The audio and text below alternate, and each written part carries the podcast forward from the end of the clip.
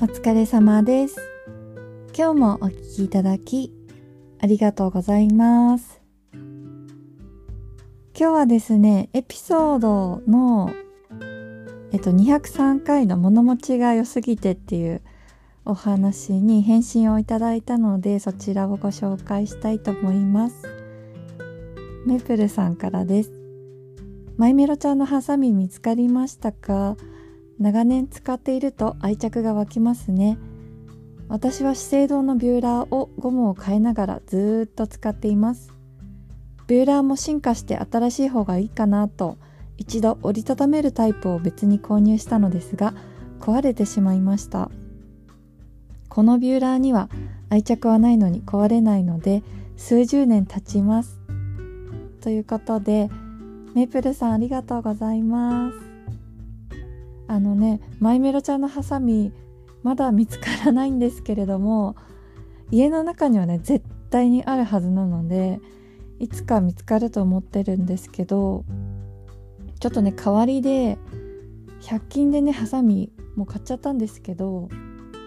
だけどやっぱり使いづらいっていうかいつもね使ってる方がいいですね。で私もね資生堂のビューラー多分同じのだと思うんですけど使ってますよ。私もねこれ一回買い替えたので初めて買ったの高校生ぐらいでそっから多分10年ぐらい使って一回買い替えてまた10年ぐらい使ってるのでものすごく長持ちしてるんですけれどもあのゴム私も買い替えながら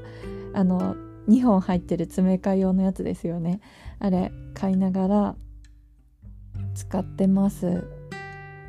私もねその間に2回ねビューラーを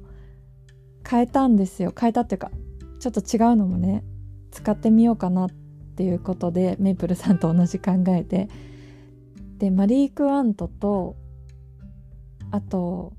あのなんだっけ伊勢丹ミラーで売ってるあの小箱っていうのかな？のちっちゃいビューラー本当にちっちゃいポーチに入る親指サイズくらいのビューラーがあるんですけどそれをね買って使ったんですけどやっぱりどっちも使いづらい。自分にはねなんか合わなくてやっぱりこの資生堂のビューラーに戻ってきてしまうって感じですね。で私ねこのゴムゴムさえも全然変えてなかったんですよ。すごいズボラなんですけどだけどある時このなんかだんだん使ってるとビューラーのゴムのところに線が入ってくるじゃないですか。へこんでくるじゃないですか。でそのままねまつげを挟んであげるとそれはねまつげをギロチンで挟んでるようなもんだっていうのを聞いてまつげにねすごく悪いらしいんですね。でそれからこまめにゴムをね変えるようにしてます。34ヶ月かな？にもう1回ゴムを変えて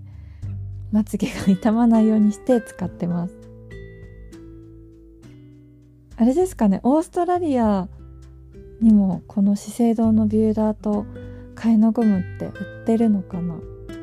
それか日本にメープルさん帰ってきた時にこう買いだめみたいにしてるんですかね。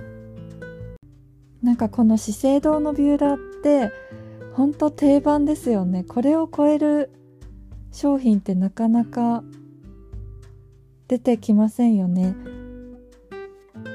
なんかねこう奥舞台用のビューラーみたいのがすごく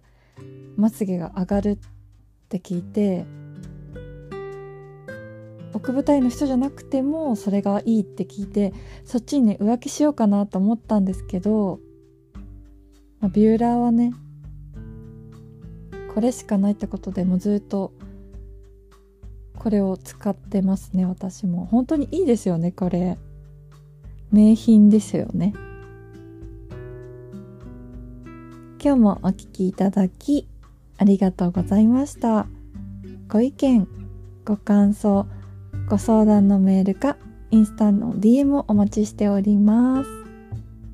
今日もお聴きいただきありがとうございました。